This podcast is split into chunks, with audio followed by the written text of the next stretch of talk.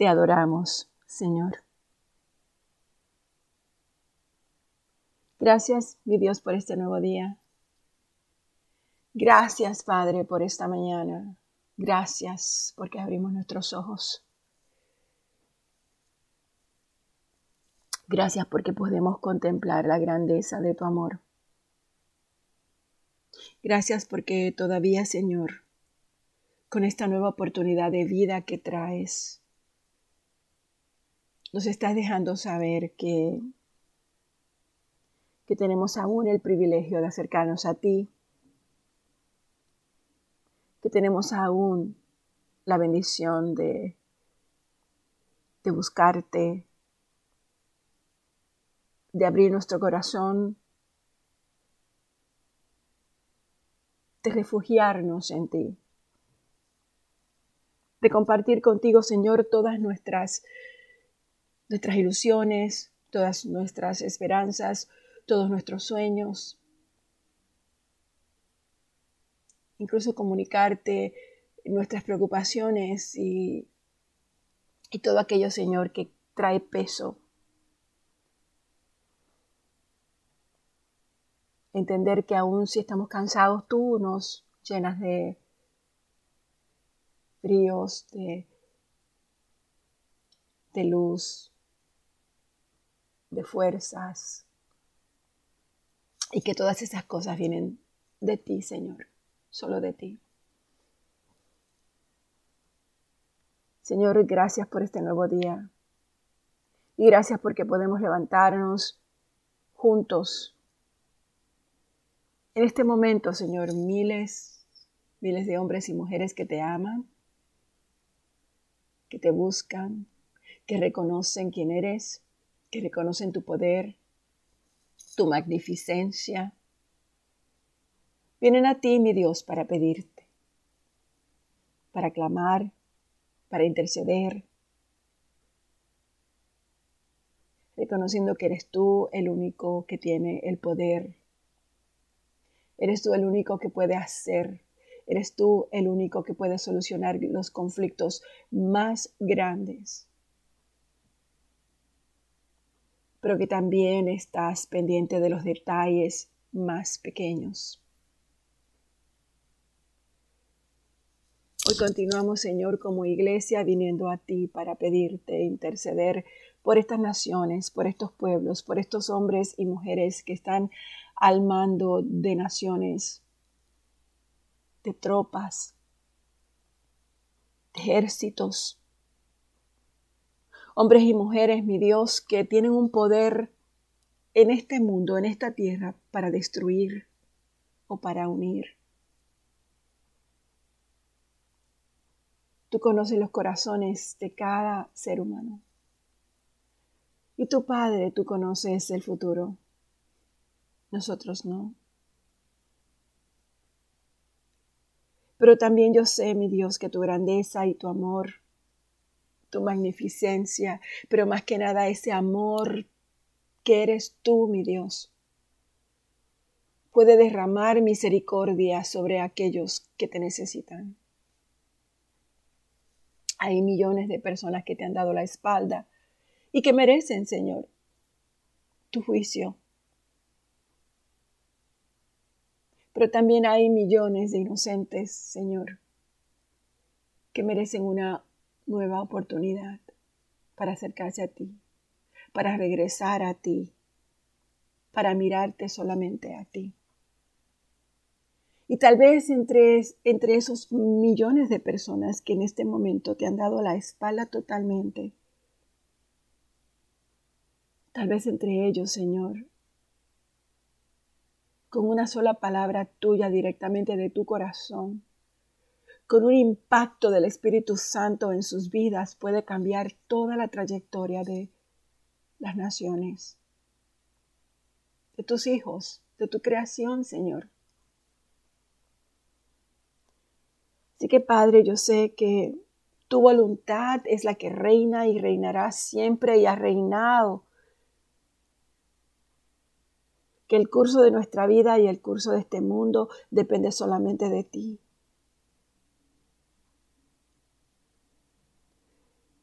Yo vengo a ti una vez más, mi Dios, clamando y declarando todo lo que sucede en el mundo ante ti. Pidiéndote, mi Dios, que pongas en nosotros el anhelo, el deseo de orar sin cesar y traerte a tus pies las cosas por las que oramos y a dejarlas en tus manos con tu fe en nosotros, despertando la certeza de que todo lo que anhelamos y de que todo lo que pedimos será. Enséñanos a confiar en ti tanto que no tengamos ideas preconcebidas de la manera en que tú debes responder a nuestras oraciones. Porque nuestro trabajo es y será siempre orar. Y el tuyo, mi Dios, responder acorde a tu voluntad. Levanta tu iglesia para que haga su trabajo. Levanta tu iglesia para que tenga un corazón que espere a que tú hagas el tuyo. Y ayúdanos a confiar de que tú responderás a tu manera, a tu voluntad en tu tiempo.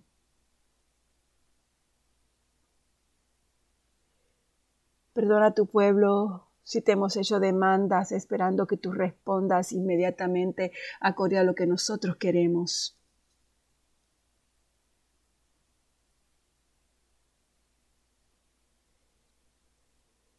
Sabemos que tu voluntad y que tus juicios son perfectos. Por lo que hoy te alabamos por encima de todas las cosas, por encima de nuestros propios deseos y de nuestros propios anhelos, de nuestras propias necesidades, conociendo que tú eres nuestro reposo, sabiendo que tú eres la roca sólida en la que estamos apoyados, que nada nos estremecerá, ni siquiera esas oraciones que aparentemente no has respondido.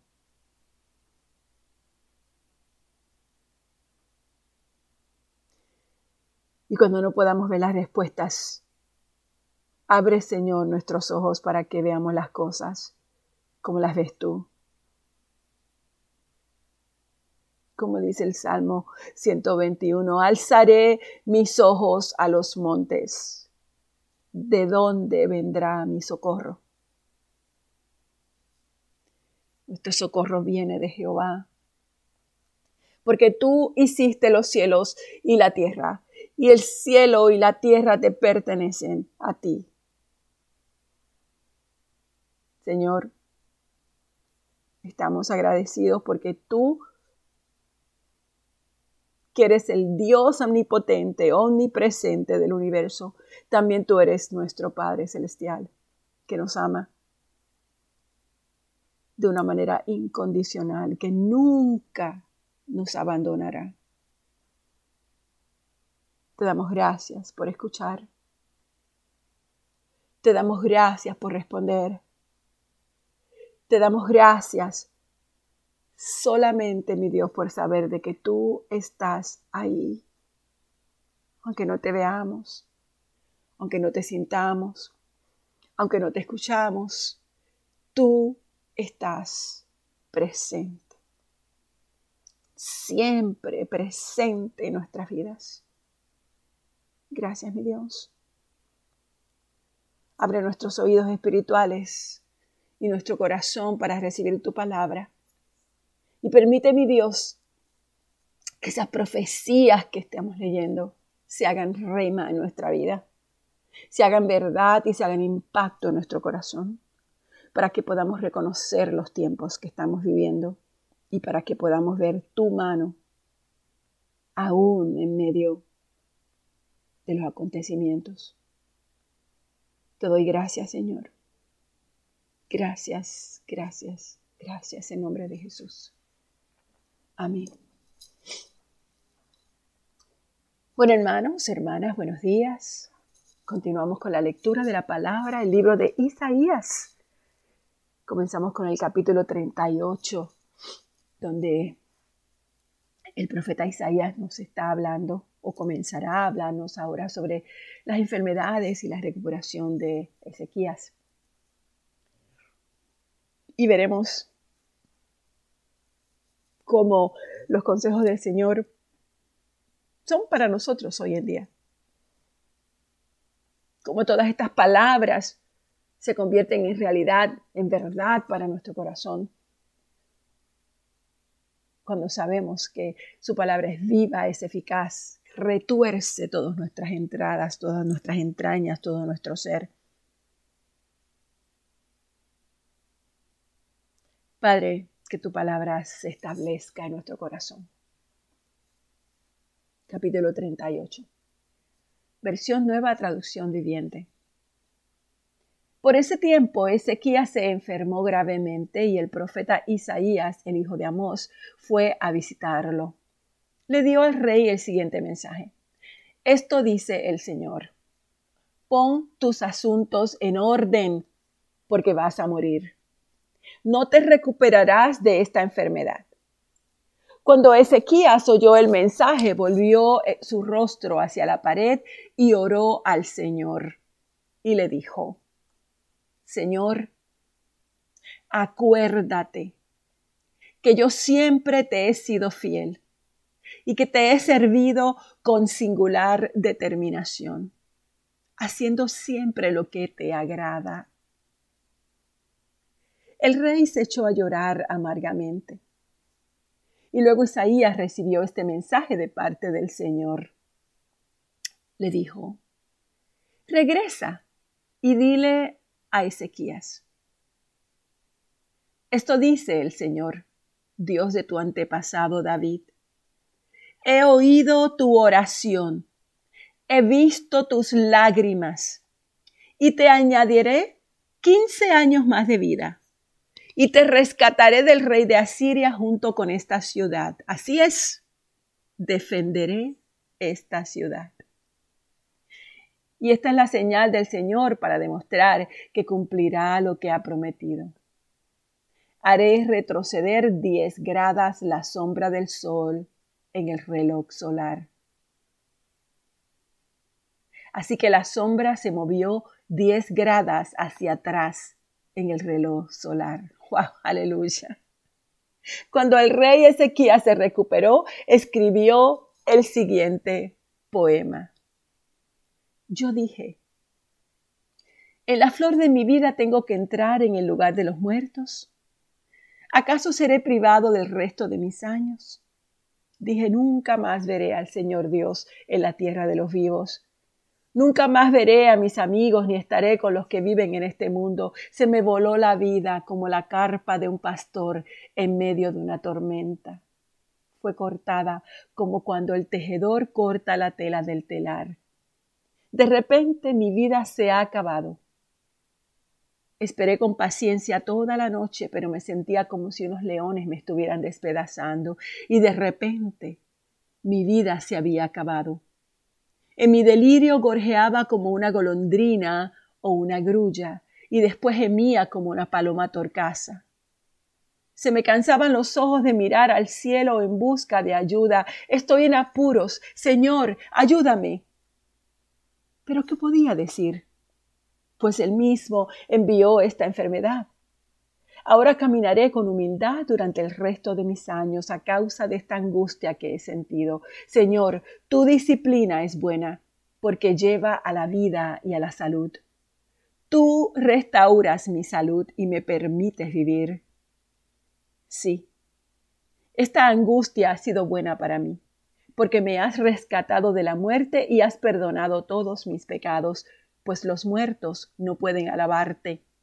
Los muertos no pueden levantar la voz en alabanza. Los que bajan a la tumba ya no pueden esperar en tu fidelidad. Solo los vivos pueden alabarte como yo lo hago hoy. Cada generación le habla de tu fidelidad a la siguiente. Imagínense, el Señor está dispuesto a sanarme. Cantaré sus alabanzas con instrumentos todos los días de mi vida en el templo del Señor. Isaías les había dicho a los siervos de Ezequías, preparen un ungüento de higos y úntenlo sobre la llaga, y Ezequías se recuperará. Y Ezequías había preguntado, ¿qué señal probará que iré al templo del Señor? Poco tiempo después, Merodac, Baladán, el hijo de Baladán, el rey de Babilonia, le envió saludos a Ezequías junto con un regalo.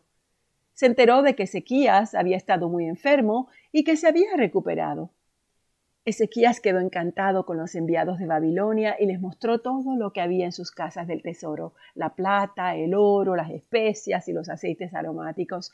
También los llevó a conocer su arsenal y les mostró todo lo que había en sus tesoros reales. No hubo nada ni en el palacio ni en el reino que Ezequías no les mostrara. Entonces el profeta Isaías fue a ver al rey Ezequías y le preguntó ¿Qué querían esos hombres? ¿De dónde vinieron? Y Ezequías le contestó vinieron de la lejana tierra de Babilonia. Isaías le pregunta, ¿y qué vieron en tu palacio? Lo vieron todo, contestó Ezequías. Les mostré todo lo que poseo, todos mis tesoros reales. Y entonces Isaías le dijo a Ezequías, escucha este mensaje del Señor de los ejércitos celestiales. Se acerca el tiempo cuando todo lo que hay en tu palacio, todos los tesoros de tus antepasados han acumulado hasta ahora, será llevado a Babilonia. Y no quedará nada, dice el Señor. Algunos de tus hijos serán llevados al destierro. Los harán eunucos que servirán en el palacio del rey de Babilonia.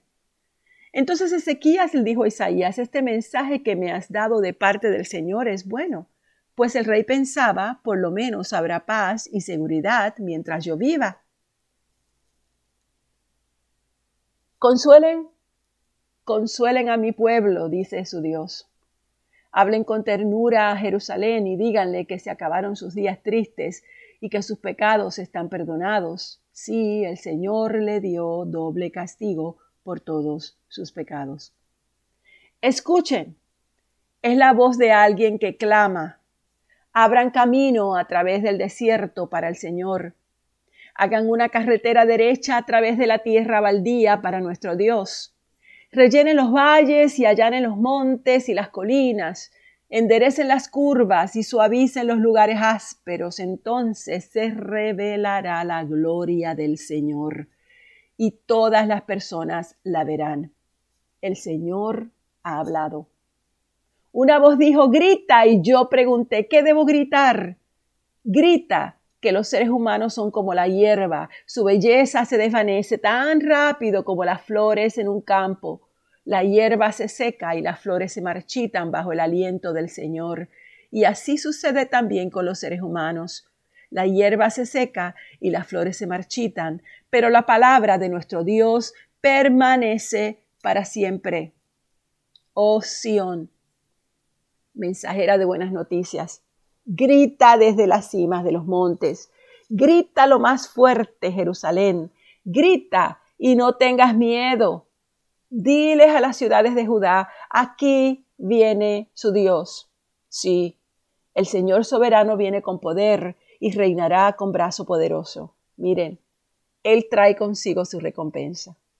Alimentará su rebaño como un pastor, llevará en sus brazos los corderos y los mantendrá cerca de su corazón, guiará con delicadeza las ovejas con crías. No existe otro que se iguale al Señor. Wow. ¿Quién sabe lo suficiente para aconsejarlo o instruirlo? ¿Acaso el Señor alguna vez ha necesitado el consejo de alguien? ¿Necesita que se le instruya sobre lo que es bueno? ¿Le enseñó a alguien el Señor lo que es correcto o le mostró la senda de la justicia? No, porque todas las naciones del mundo no son más que un grano de arena en el desierto, no son más que una capa de polvo sobre la balanza. Él levanta el mundo entero como si fuera un grano de arena. Y toda la madera de los bosques del Líbano y todos los animales del Líbano no serán suficientes para presentar una ofrenda quemada digna de nuestro Dios. Las naciones del mundo no valen nada para Él, ante sus ojos, cuenta menos que nada. Son solo vacío y espuma. Nos quedamos en el capítulo 40 de Isaías. En este capítulo podemos ver, primero que nada, la, la importancia de reconocer que Dios es el Dios de dioses, es el que nos da la vida, el que nos quita la vida. Venir a Él con un corazón, servir con un corazón lleno de esperanza, orar con la fe de que Él nos escucha, cambia, transforma nuestra vida como lo fue para Ezequías. De la misma manera, en este capítulo se está hablando ya, se está haciendo la profecía de Juan el Bautista, cuando habla de ese, de la voz que clama en el desierto, cuando dice enderezad el camino, ya nuestro Dios viene de camino, es la presentación completa de que el Mesías ya viene de camino y que viene un hombre que va a abrir ese camino.